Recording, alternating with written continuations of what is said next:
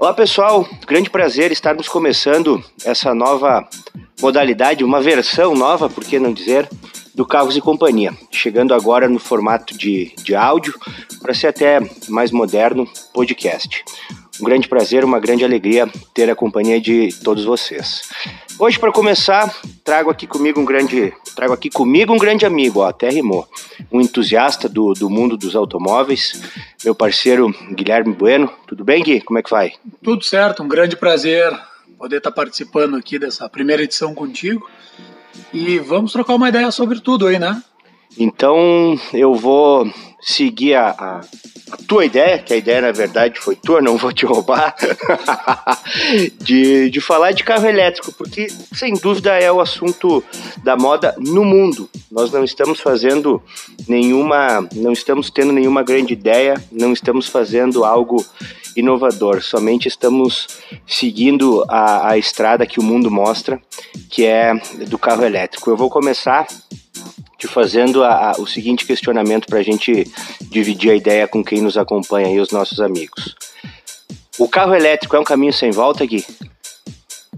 Olha, é uma, é uma pergunta uh, difícil da gente responder porque é, é, na tendência tecnológica, tendência de, de, sustentabilidade, sem sombra de dúvida, né? Isso é inquestionável é, é, como a tecnologia. Hoje não tem mais como a gente viver sem um telefone, como a gente viver sem internet. E eu acho que o carro elétrico é uh, uh, uma tecnologia sem volta. Mas, sim, existem também nós, os entusiastas do motor a combustão, da, da, da daquela sensação mais pegada, do, do barulho do carro, enfim. Eu acho que a linha é por aí. Sim, a natureza que nos perdoe, mas a gente gosta de um V8 fazendo barulho, emitindo aí um pouquinho de, de poluente. É, gosto é uma coisa, né? E as tendências que, que, que, nós temos que ter hoje em dia de sustentabilidade, de carro verde, é uma outra questão. Então não há como sermos também fãs e entusiastas dessa quantidade de tecnologia que o, que o elétrico está trazendo. Porque assim, ó, Gui e amigos, veja se tu concorda comigo. Não existe mais entrar na internet. Nós estamos na internet. E hoje nós não levamos a internet para o nosso automóvel. A internet está no nosso automóvel, quer seja por um pareamento por Bluetooth, levamos os nossos contatos, fazemos uma ligação sem pegar no telefone, uh, ouvimos o, a rádio de qualquer lugar do mundo, o Spotify, o Deezer, a própria plataforma que o pessoal está nos escutando aqui pode ser usada para ouvir no, no automóvel. Me parece que essa também é a tendência do carro elétrico.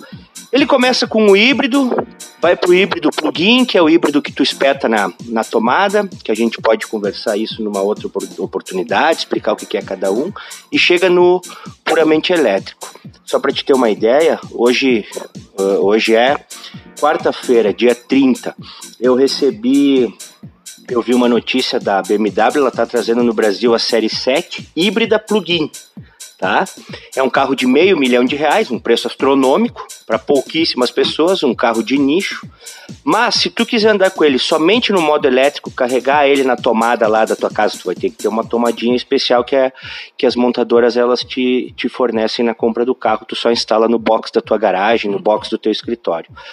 É, tu carrega ele e ele faz mais de 50 quilômetros só no elétrico. Fora a gasolina que tu vai ter no tanque. Tu faz mais de 50 km por dia? Eu faço mais de 50 km por dia. Então tu é um cara que não andaria somente no modo elétrico. Tu usaria o híbrido. Eu não faço. Não, não, não usaria. Uh, eu acho que aí tem mais um ponto que a gente pode falar que é o seguinte: é, é interessante essa informação quando a gente fala que a BMW está trazendo essa tecnologia numa série 7. Se a gente for nichar. Bem esse, pensado, bem nichar pensado. esse produto, hoje o Série 7 é um, é um produto de top de linha da BMW. Que via de regra é um produto mais, uh, vamos pensar, mais conservador? Pensa assim, Gui. Sim, conservador. Pensa assim, né? se tu fosse comprar um sedã de luxo, quer seja Mercedes, Audi, BM, Jaguar, é, sei lá, Rolls Royce, estou inventando, um sedã de luxo tu não optaria por um, no mínimo, híbrido hoje em dia? Já que tu vai pagar meio milhão? Eu acho que sim, eu optaria principalmente pela experiência. Exatamente. Pela experiência do carro. Pela tecnologia embarcada. Também. Porque junto com ele, ele já, já vem. Esses carros, eu falei da BM para dar um exemplo, tá? Mas a gente abre o leque aí para outras marcas. É, esses carros, além da questão da motorização híbrida, da autonomia altíssima de um híbrido, da, da, da diminuição da poluição, vem com muita tecnologia embarcada, tecnologia de condução semi-autônoma, tecnologia da, da própria multimídia, todas as informações do carro, pela chave tu controla o carro, por um aplicativo de smartphone tu controla o carro. Então acho que isso a gente tem que pensar. É, sem sombra de dúvida, e, e também vale, vale uma pequena reflexão aqui do seguinte.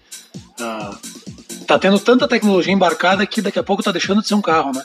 Sim, exatamente. A gente começa a ser passageiro, né? Exatamente. Tá deixando de ser um automóvel, aquele prazer em dirigir, que é uma coisa que a gente tem muito. Uh, tá, tá ficando um pouco de lado, mas, de novo, é, é a tendência, é o que está vindo e a gente tem que entender dessa forma, né? Eu acredito que hoje, a gente finalizando aqui o nosso primeiro bate-papo, nós já abrimos leque aí para uma série de, de outros assuntos. Explicar como funcionam os híbridos, como funcionam os híbridos plug-in, os elétricos, é, explicar um pouquinho essa diferença que tem do prazer de dirigir, do barulho de um elétrico para um carro movido a combustão, o conservadorismo, né? Assim que fala, de repente, que, que de um sedã ou de um carro com traços uh, mais esportivos. Olha só quanto assunto a gente teria aí já 10 podcasts feito, né? Com certeza, com certeza. É, tem, tem bastante coisa. Vamos terminar por hoje, que só para dar um, um oi assim então pro nosso pessoal, foi o primeiro. Uh, dizer que o pessoal deixe o seu pedir, na verdade, né? Pedir muito que o pessoal deixe o seu recado, deixe o seu, a sua mensagem. Nós estamos nas redes sociais aí, arroba Carros e Cia, tem Twitter, tem Instagram, Carros e Cia no Face, no YouTube, nós estamos por tudo.